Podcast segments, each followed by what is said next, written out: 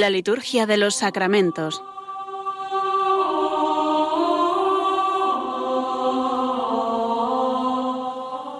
Con el Padre Juan Manuel Sierra.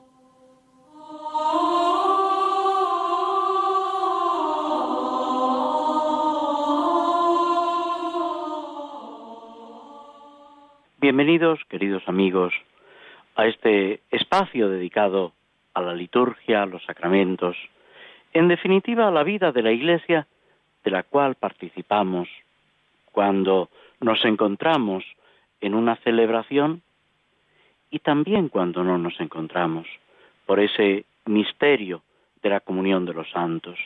Todas las acciones litúrgicas que se celebran constantemente, podemos decir, en la Iglesia no solamente benefician, sirven para la edificación de aquellos que están presentes, sino también para toda la Iglesia, para todos y cada uno de nosotros. Y es importante que seamos conscientes de esa realidad del cuerpo místico de Cristo, Cristo que se ofrece al Padre unido a la Iglesia, asociando a la Iglesia, y en la iglesia estamos todos nosotros. Vamos retomando las actividades del curso, incluso hoy muchos comienzan las tareas escolares, la docencia y la, eh, ese aprender, caminar por el camino del crecimiento espiritual, de la sabiduría, ojalá. Y la Iglesia, en este mes de septiembre, nos va presentando también, junto a la recurrencia de los domingos que avanzan en el tiempo litúrgico, una serie de, de santos y de otras celebraciones. Ayer coincidía la festividad de la Natividad de la Bienaventurada Virgen María, que por ser fiesta de la Virgen cede ante el domingo del tiempo ordinario, excepto en aquellos lugares donde se celebra a la patrona y por tanto con la categoría litúrgica de solemnidad. Esta fiesta tiene, podemos decir, como un eco que existía antes de la reforma litúrgica del Concilio Vaticano II, luego quedó reservada a algunos calendarios particulares de congregaciones institutos religiosos de algunas diócesis y en la última edición del misal romano mm, se ha recuperado la fiesta, memoria libre en este caso, del dulce nombre de María, el 12 de septiembre. Es como un eco de la Natividad, subrayando ese nombre de María a través de la cual nos viene la salvación. Hoy mismo celebramos, 9 de septiembre, a San Pedro Claver, presbítero. El próximo 13 celebramos a San Juan Crisóstomo, obispo y doctor de la Iglesia. Y sobre todo, el sábado 14 de septiembre, celebramos la exaltación de la Santa Cruz, esa fiesta del Señor que nos presenta ese acontecimiento que ha cambiado la historia de la humanidad, la muerte de Jesús en la cruz, su entrega por cada uno de nosotros. Hoy mismo nos decía la lectura de San Pablo a los colosenses en la misa, esa frase, completo en mi carne lo que falta a la pasión de Cristo. ¿Qué le falta a la pasión de Cristo? En sí no le falta nada, es perfecta, es completa. Cristo no ha dejado esa obra de salvación a medias, pero sí le falta esa adhesión de cada uno de nosotros, completar, como dice el mismo San Pablo, en mi carne, en mi existencia, en mi cuerpo, en mi corazón. Esa unión con Cristo, que es precisamente lo que se realiza en la liturgia, porque no es algo que nosotros, por nuestros méritos, con nuestro esfuerzo, con nuestro empeño, podamos conseguir. sino que es algo que, abriéndonos a la acción de la gracia, Dios va realizando en nosotros, sobre todo por vía ordinaria, por vía normal, a través de las acciones de Cristo por medio de la Iglesia, que son los sacramentos, los sacramentales, toda la vida litúrgica de la Iglesia, en la que estamos inmersos. Una de las figuras de esta semana es San Juan Crisóstomo, que vive del 344 al 407. Es, podemos decir, el doctor más grande de la escuela de Antioquía. Es un insigne predicador, monje, asceta, penitente, llamado después a, primero como diácono, a predicar, a anunciar el Evangelio, luego presbítero y por último como patriarca de Constantinopla. Sus sermones, sus predicaciones, sus comentarios a los textos bíblicos no han perdido actualidad y siguen siendo para nosotros un gran alimento espiritual. Es un auténtico pastor que se identifica con su pueblo, que cuando se cometen atrocidades, cuando eh, existe el peligro de un castigo ejemplar del emperador, él por una parte amonesta, recrimina esos comportamientos equivocados, pero por otra intercede por su pueblo, se presenta ante el emperador suplicando ese perdón, esa misericordia. Es un hombre que no teme decir la verdad a las autoridades, al emperador, a la familia del emperador, aunque por eso sufra las envidias, sufra la persecución y el destierro en el cual fallece. Es una de las grandes figuras de la historia de la Iglesia, como tantas otras podemos decir, obispos, sacerdotes, seglares, que con su palabra, con sus obras, han mantenido la fe, han luchado, como también dice San Pablo, ese duro combate para poner por encima de todo a Cristo y a la Iglesia. ¿Y qué decir de la fiesta de la exaltación de la Santa Cruz?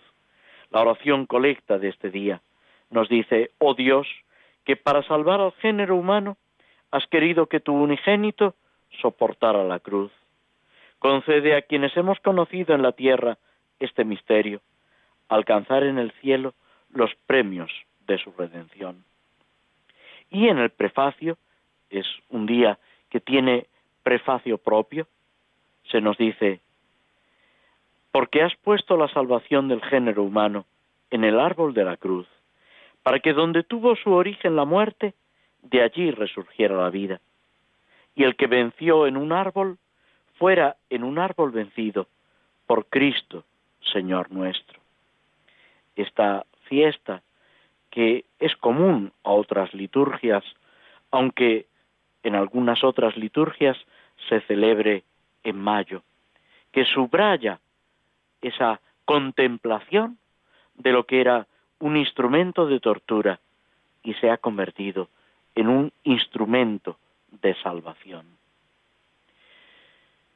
Contemplando la cruz, a Jesús crucificado, pidiéndole su ayuda, nos detenemos unos instantes para escuchar algo de música y proseguir después con nuestro programa. Música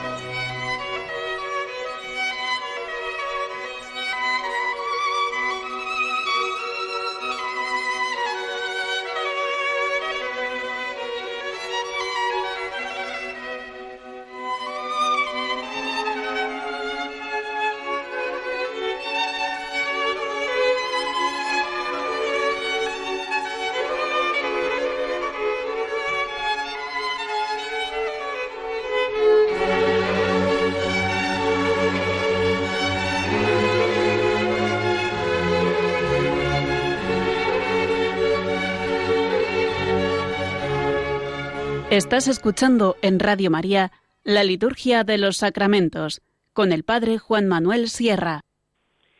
Antes de adentrarnos en los sacramentos de la iniciación cristiana, tomamos una poesía de Fray Pedro de Padilla sobre el dulce nombre de María, tu santo nombre glorioso.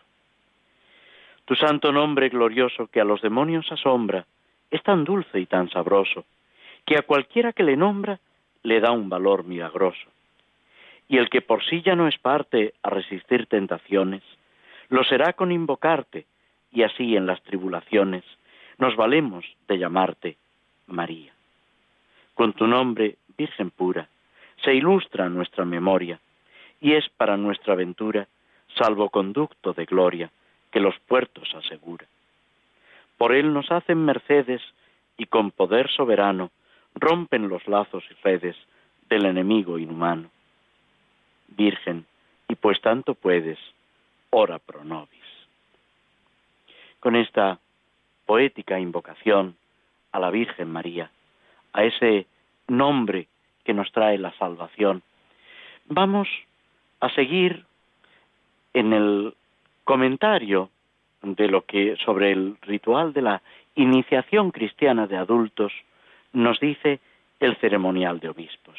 Este libro, que como ya señalábamos, eh, no contiene apenas textos litúrgicos fuera de la toma de posesión del nuevo párroco o la bendición apostólica, pero nos va orientando sobre cómo hay que celebrar cuando preside el obispo, que es, digamos, la manifestación más plena de la celebración litúrgica, porque está visiblemente representada la Iglesia con el obispo a la cabeza, acompañado por los presbíteros, los diáconos y el pueblo fiel, y además nos da una serie de indicaciones, de orientaciones, de cómo hay que ir eh, celebrando. Habíamos llegado al rito de las entregas. Estamos en el número 420 del ceremonial de los obispos, recientemente editado por la Conferencia Episcopal Española en su versión castellana. Este rito de las entregas, que tiene lugar a lo largo de la cuaresma, como ya habíamos comentado hablando del ritual, mm, simboliza y celebra litúrgicamente, hay unas acciones litúrgicas recogidas en el ritual mediante las que se eh, simboliza eh, unos aspectos como es la fe, la oración, el depósito de la fe, etc. Completada la instrucción de los catequistas, o un tiempo razonable desde que ésta se inició, se celebran las entregas, en las que la Iglesia, es la Iglesia la que lo realiza, con gran amor, confía a los catecúmenos los documentos que desde la antigüedad constituyen el compendio de la fe y de la oración. Van a ser el credo y el Padre nuestro. Como imagen, es verdad que podíamos recurrir a otros textos, incluso la misma entrega de los evangelios, también tendría sentido. Pero mm, la tradición eh, ha conservado estos dos, estas dos entregas. La entrega del Padre Nuestro como símbolo de la oración y del credo, del símbolo de la fe, como resumen de lo que la Iglesia cree y lo que el catecúmeno debe creer. Se le entrega, él debe en un caso y en otro aprenderlo de memoria y después, en lo que se llama la redicio, o sea, volver a entregar, públicamente manifestar, recitar el Padre Nuestro y el Credo. Estas entregas es deseable que se realicen en presencia de la comunidad de los fieles. No es un acto puramente privado, no es algo personal del catecúmeno, ni siquiera de aquellos que le acompañan, el padrino, el presbítero que lo guía, sino que es algo que afecta a toda la Iglesia y que toda la Iglesia tiene que estar, a ser posible, participando de ello. Tiene lugar después de la liturgia de la palabra, de la misa ferial, con lecturas adecuadas a cada una de las entregas, como se recoge en el mismo leccionario. Hay lecturas que expresan tanto lo que se refiere a la oración como lo que se refiere al credo. Si las circunstancias lo permiten, es conveniente que el obispo presida. ¿Por qué? Por la importancia que tiene.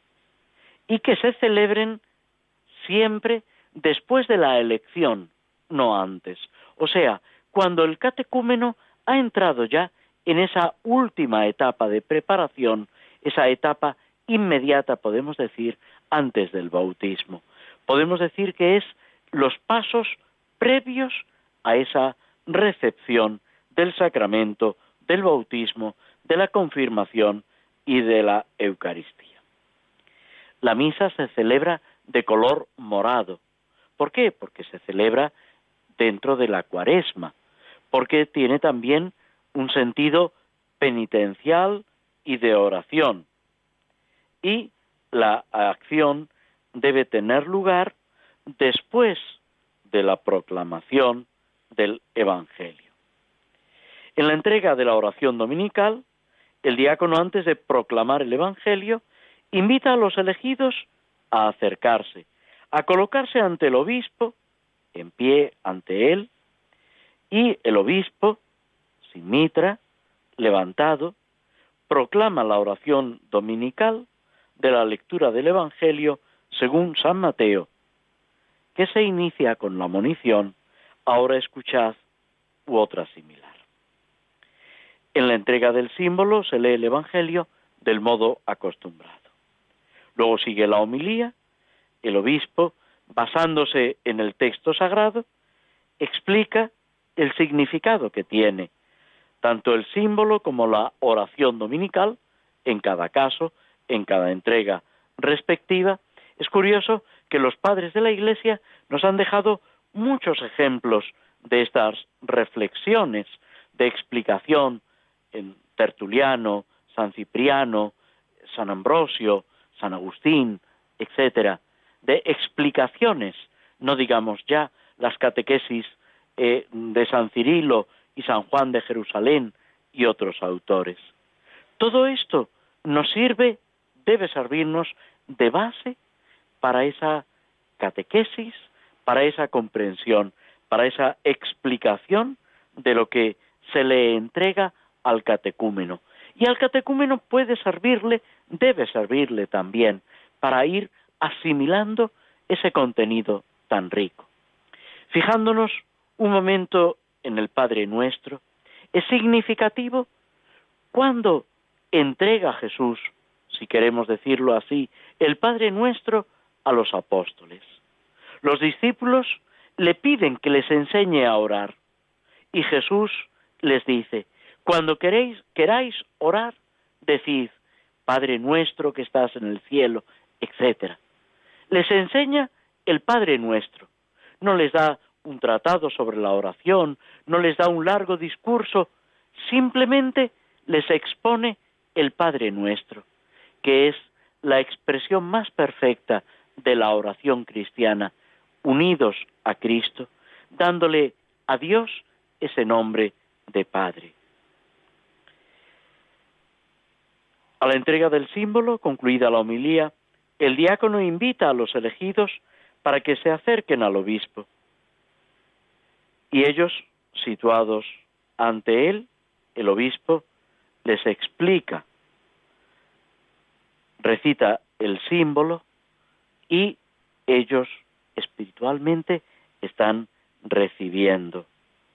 Luego invita a todos los fieles a hacer una oración en silencio sobre los elegidos, extendiendo las manos sobre ellos, digamos, con ese gesto de bendición. Concluida la oración, el obispo despide a los elegidos y continúa la celebración de la Eucaristía solo con los fieles, con los que ya han recibido el bautismo. En la plegaria eucarística se hace memoria tanto de los elegidos, los catecúmenos, ya en esta última fase de su preparación, como de los padrinos que les acompañan, porque ambos están especialmente necesitados de esa oración de la Iglesia, de esa intercesión de los fieles para alcanzar esa plenitud a la que Cristo los está llamando. Estas eh, entregas que tienen eh, una gran importancia pueden ir también eh, acompañadas, aunque no preside el obispo, de los exorcismos, que son otras acciones pidiendo que el catecúmeno venza al demonio, venza todas las dificultades que en ese camino hacia Cristo se pueden presentar. Es significativo que aquí el ceremonial de obispos no hace referencia ninguna a los exorcismos, pero el motivo lo acabamos de decir, es porque estas celebraciones no las preside el obispo, a diferencia de la entrega del Padre Nuestro y del símbolo de la fe, que sí está recomendado que lo haga el obispo. En cualquier caso, durante la cuaresma se va intensificando esa preparación de los catecúmenos. Y toda la Iglesia, por eso también es bueno que aquí lo repasemos y avivemos esta conciencia, debe acompañar a los catecúmenos, a los catecúmenos con los que estamos conviviendo, pero también espiritualmente a aquellos que en otros lugares, en otras comunidades, en otras diócesis se están preparando. Por lo que decíamos antes, porque toda acción implica a la Iglesia en su conjunto, a todo el cuerpo de Cristo. No es nunca una acción privada o particular de un grupo, de un sector. Nos implica a todos y todos debemos sentirnos responsables. Y además, aunque esto no es lo principal, pero también puede ser de una gran ayuda, esta, digamos, este itinerario, esta preparación, nos ayuda a recordar nuestro propio bautismo, a comprender mejor lo que somos y a vivirlo un poco más. Y aquí surge la pregunta a propósito de las entregas. ¿Soy consciente de lo que es el credo, el símbolo de la fe? ¿Lo rezo no solo en la misa los domingos, cuando lo rezo junto a mis hermanos, sino también en otros momentos lo conozco, lo puedo rezar, lo puedo explicar el catecismo de la Iglesia Católica, lo mismo que el compendio del catecismo, lo que hacen es seguir esa profesión de fe para darnos una explicación de ese núcleo de lo que nosotros creemos y debemos vivir. Y lo mismo el Padre nuestro, que toda la Iglesia recibe y profesa, recita, reza tres veces a lo largo del día. En laudes, en vísperas y en la celebración de la Santa Misa. Después, cada uno de nosotros debe asimilar esas palabras haciéndolas suyas. Es también significativo que en el catecismo de la Iglesia Católica, en la última parte, se dedica muchas páginas al comentario del Padre Nuestro, haciendo referencia, como decíamos antes, a esos comentarios de otros padres de la Iglesia y autores espirituales, la misma Santa Teresa de Jesús explica en el camino de perfección la oración del Padre nuestro. Se lo explica a sus monjas, pero nos lo explica también a cada uno de nosotros. Es un tesoro que debemos vivir, del que debemos participar y al mismo tiempo que debemos llevar a los demás. Nadie da lo que no tiene. Por eso es tan importante que estemos plenamente imbuidos de lo que se encierra en el credo y en el Padre nuestro. Que vivamos lo que somos, cristianos, y que demos testimonio con valentía, con entusiasmo, intentando ayudar a nuestros hermanos. Debemos preguntarnos, ¿hay en nosotros ese interés, ese ardor apostólico, ese deseo de que los demás conozcan y amen a Jesucristo como nosotros, ojalá, lo conocemos y lo amamos? Esas palabras de la Virgen María en las bodas de Caná. Haced lo que Él os diga. Debe ser nuestra invitación constante a los que nos rodean, con obras y con palabras, con palabras y con obras, sin quedarnos nunca atrás, movidos por el amor a Dios y a los hermanos. Nos detenemos unos instantes escuchando algo de música que nos ayuda a reflexionar sobre todo esto que hemos ido diciendo antes de pasar al comentario del Salmo 22, del Salmo del Buen Pastor.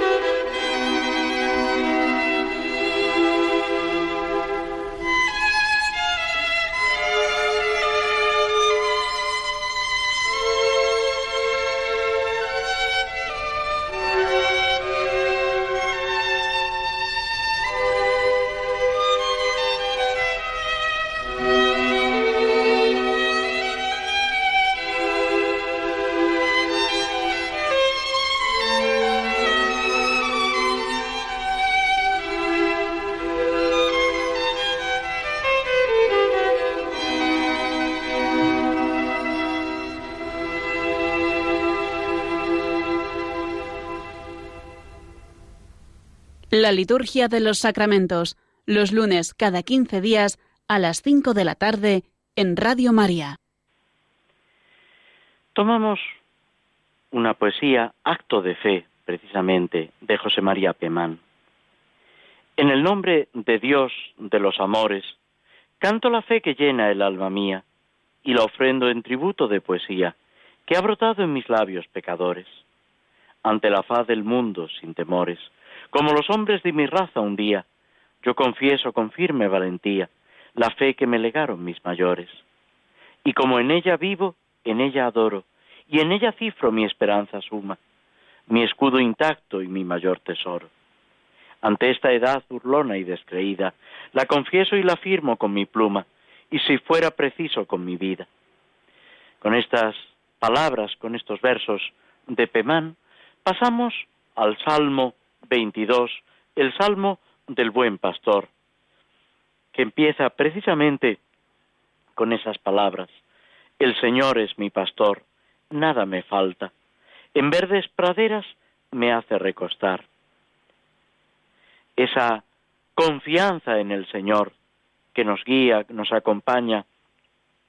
Imagen que Jesús mismo utiliza en el Evangelio para designarse a sí mismo y para invitarnos a colaborar con Él en esa tarea pastoral.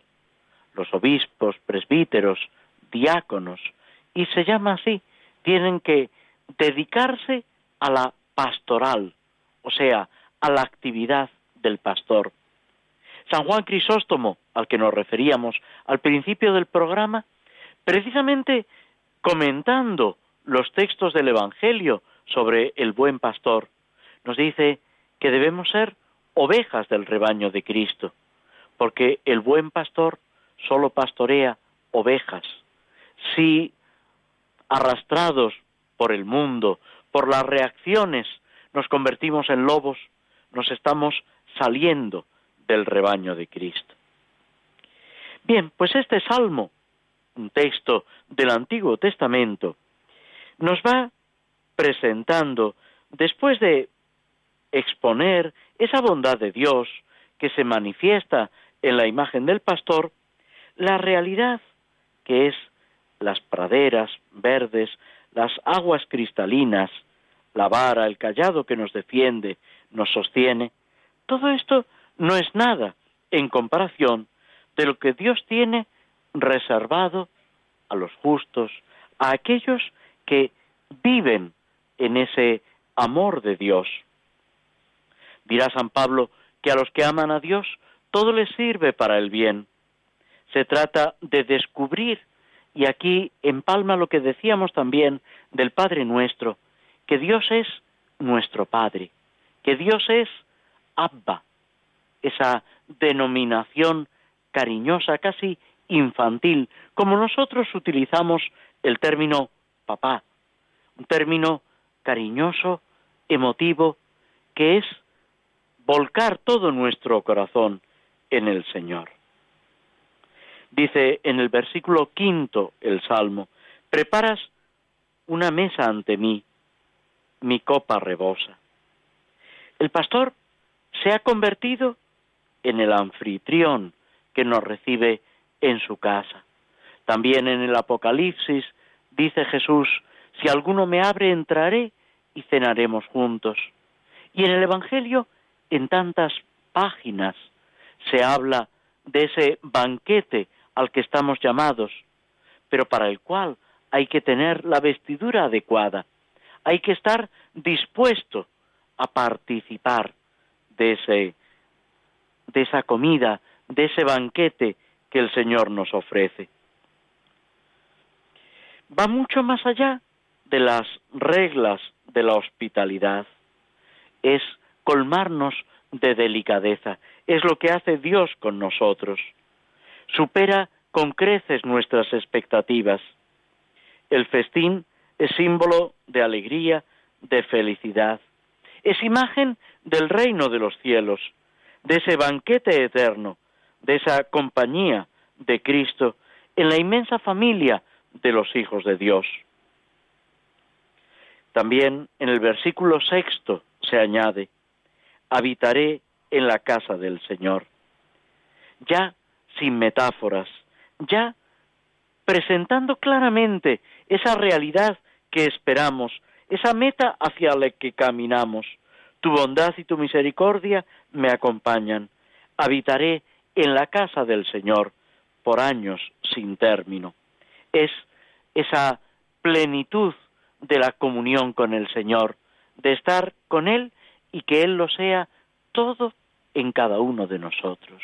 San Pablo dirá también ese deseo, que Cristo lo sea todo en todos. Y Cristo lo que hace es llevarnos a esa comunión plena con el Padre. Ya por la gracia, ya por los sacramentos, estamos viviendo la vida de Dios en nosotros, como señala el Evangelio de San Juan después del lavatorio de los pies. Vendremos a Él y haremos morada en Él. esa realidad misteriosa, la inhabitación de la Trinidad, eso que los místicos han percibido y en la poesía han intentado expresar, aunque quedándose a tanta distancia, porque el misterio de Dios, la acción de Dios, no se puede expresar con palabras. Santa Teresa de Jesús, por ejemplo, y llega casi con esa simpatía que ella tiene a lo gracioso, después de describir, o mejor dicho, intentar describir esas gracias espirituales, termina diciendo, esto el que lo ha vivido me entiende y el que no no lo va a comprender. Y le podíamos decir, pues podías haberte ahorrado una o dos páginas. Es ese esfuerzo que hablábamos antes por intentar compartir, por intentar explicar y comunicar a los demás, pero sabiendo que el verdadero pedagogo es Cristo, que tiene que ser el Espíritu Santo el que lo suscite en nuestros corazones y nos haga comprender y gemir, como dice el mismo apóstol San Pablo, con gemidos inefables, ese, esa oración, ese mensaje que desde nuestro corazón, desde lo más profundo de nuestro ser, se eleva hacia el Señor. Si tenemos ese sello de Dios, si somos miembros de su familia, el amor y la misericordia están presentes en nuestra vida, como parte de nuestro ser. Tú vas conmigo. Jesús nos dirá, yo estoy con vosotros todos los días hasta el fin del mundo. Es esa cercanía y esa realidad de la presencia del Señor, que tantas veces pasa desapercibida y estamos enredados en mil cosas sin caer en la cuenta que el Señor está en nosotros.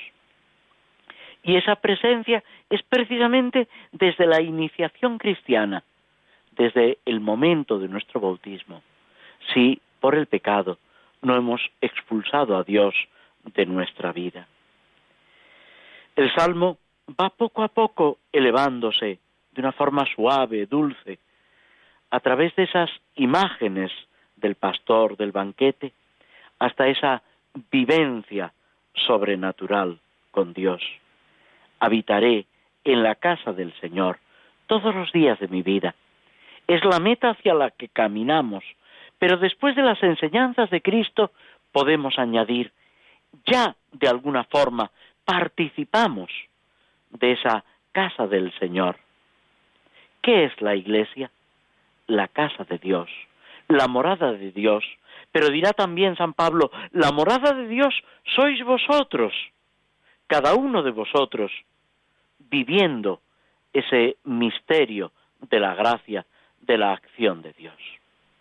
Pidiéndole al Señor que nunca lo arrojemos de nuestro corazón, que no lo echemos de nuestra vida y que podamos caminar siempre en su presencia.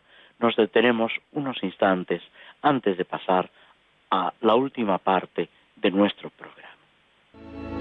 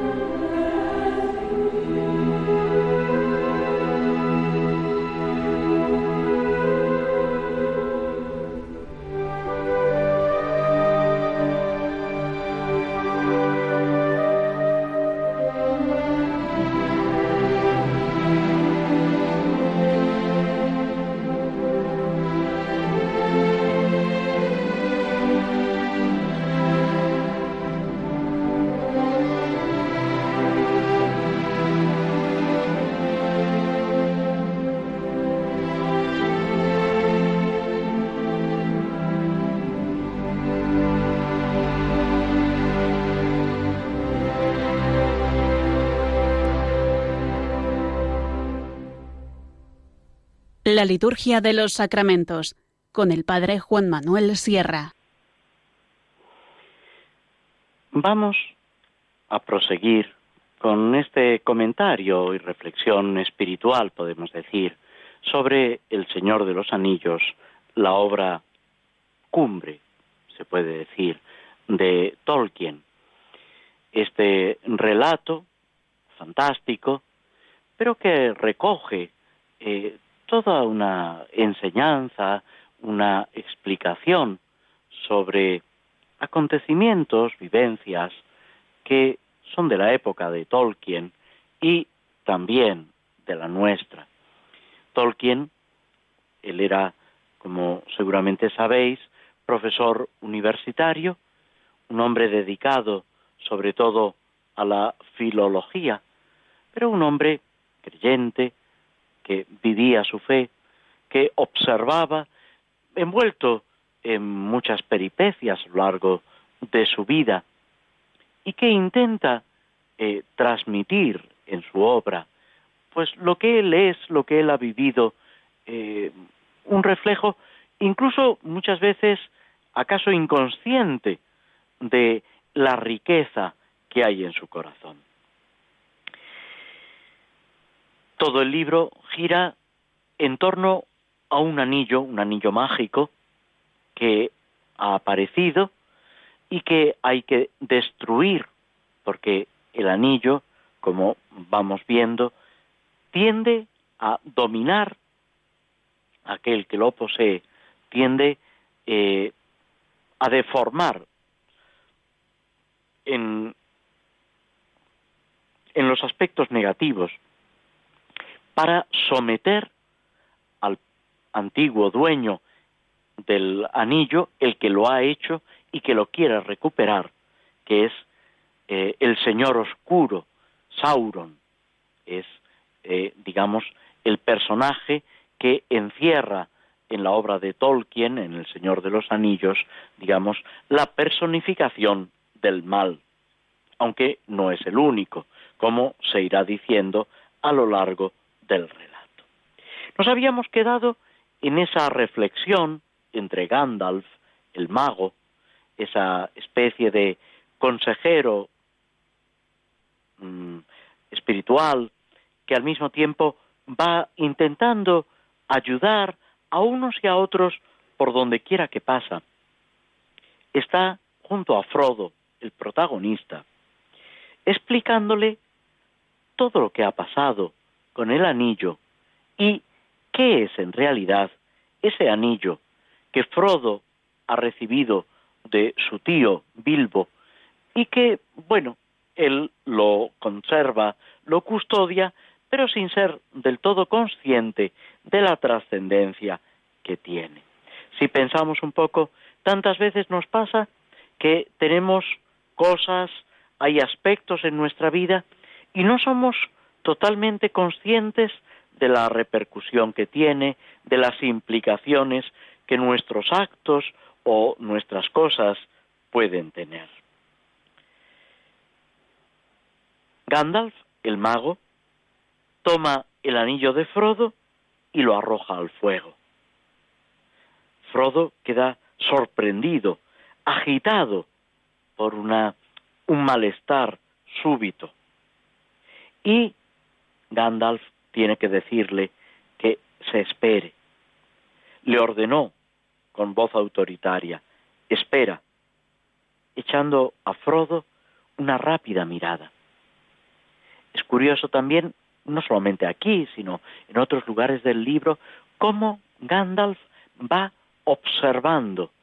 Es muy importante no pasar alocadamente, sino observando, atentos a lo que va sucediendo.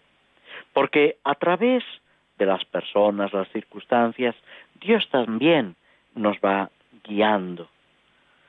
Se trata, como se nos decía en el Evangelio del domingo, en el Evangelio no, en la primera lectura del domingo pasado, de descubrir esa voluntad de Dios, lo que Dios quiere de nosotros. Después de unos instantes en el que el anillo está en medio del fuego, Gandalf lo toma con unas tenazas y se lo pone en la palma de la mano a Frodo, diciéndole, está frío. Frodo lo recibe, sorprendido, esperando recibir algo que quema y que sin embargo está completamente frío. Es también simbólico que el fuego, el calor, no puede entrar. El calor, que para un cristiano puede simbolizar esas lenguas de fuego, que es el Espíritu Santo, ese fuego del amor de Dios, es incompatible, se puede decir, con el mal, con el mal voluntario, querido, buscado, deseado. Gandalf le pide que lo mire de cerca y que le diga si ve algo. Frodo empieza a ver finas líneas que tienen como una escritura extraña, una especie de letras de fuego. Es curioso que el anillo está frío y sin embargo tiene letras de fuego. Y le explica Gandalf que es la lengua de Mordor. Mordor es el país, el lugar donde tiene su base el Señor Oscuro, Sauron. Es como si dijéramos el reino del mal. Y le explica el significado de esas palabras. Un anillo para gobernarlos a todos, un anillo para encontrarlos, un anillo para atraerlos a todos y encadenarlos en las tinieblas. Expresa muy bien lo que es el mal, esa ambición de abarcarlo todo para esclavizar. Mientras que Jesucristo, y lo presenta maravillosamente San Ignacio de Loyola, en la meditación de dos banderas. Mientras Jesucristo busca darnos la libertad, el demonio busca echar cadenas, atar, esclavizar, destruir en la medida que puede la obra de Dios. Esto es lo que el mal desea. Y esto es lo que Gandalf, Frodo y todos los demás personajes que van apareciendo a lo largo del libro deben intentar evitar. A veces con grandes sacrificios, a veces con pérdida de la propia vida. Pero lo importante es esa libertad, aquí y para siempre. Este, explica Gandalf es el dueño de los anillos, el anillo único que los gobierna. El Señor Oscuro perdió en tiempos remotos, lo perdió en tiempos remotos junto con parte de su poder. Lo desea terriblemente, pero es necesario que no lo consiga. Hay que enfrentarse al mal. Y en otro momento dirá que incluso los más pequeños pueden jugar un papel fundamental. En la lucha contra el mal no hay grandes y chicos. Cada uno de nosotros juega un papel fundamental, único. Hay algo que si cada uno de nosotros no realizamos, se quedará sin realizar. De ahí la importancia y la responsabilidad de cada uno de nosotros. Frodo, perplejo, se pregunta, ¿cómo ha venido a mí? Gandalf le explica lo que ya le ha dicho aplicándolo al anillo, como en una batalla se lo arrebataron al Señor Oscuro, como el rey lo tomó para sí, después murió en un ataque cuando el anillo se le salió del dedo, cómo lo encontró otro personaje, Gollum, Smigol, recibe esos dos nombres, irá saliendo más adelante, que es otro personaje en cierto sentido malvado, pero que va a jugar un papel crucial en toda la narración, en toda la historia. Porque a veces, incluso obrando mal, se puede hacer un bien. Es curioso que eso sucede al rey Herodes con los reyes magos. Cuando los reyes magos, los magos de Oriente, van a Jerusalén y le preguntan a Herodes ¿dónde está el rey de los judíos que acaba de nacer? Y va a ser Herodes el que, convocando a los sabios, a los escribas, les diga, en Belén de Judá. Él busca matar al niño, pero sin embargo, Dios, en su sabiduría, en su providencia, se sirve incluso de los malos para llevar adelante la obra de la salvación. Que también nosotros intentemos vivir siempre en el bien, ayudar a los hermanos y vencer en nuestro corazón y en el mundo que nos rodea todo lo que haya de mal. ¿Y cómo se vence el mal? A fuerza de bien, nos lo dice el Nuevo Testamento y lo repetía San Juan Pablo II. Que con este deseo sigamos adelante y con este deseo que es casi una oración, nos despedimos de todos vosotros hasta el próximo programa, agradeciéndos, eso sí, vuestra presencia, vuestra compañía a través de las ondas de Radio María. Hasta entonces, muy buenas tardes.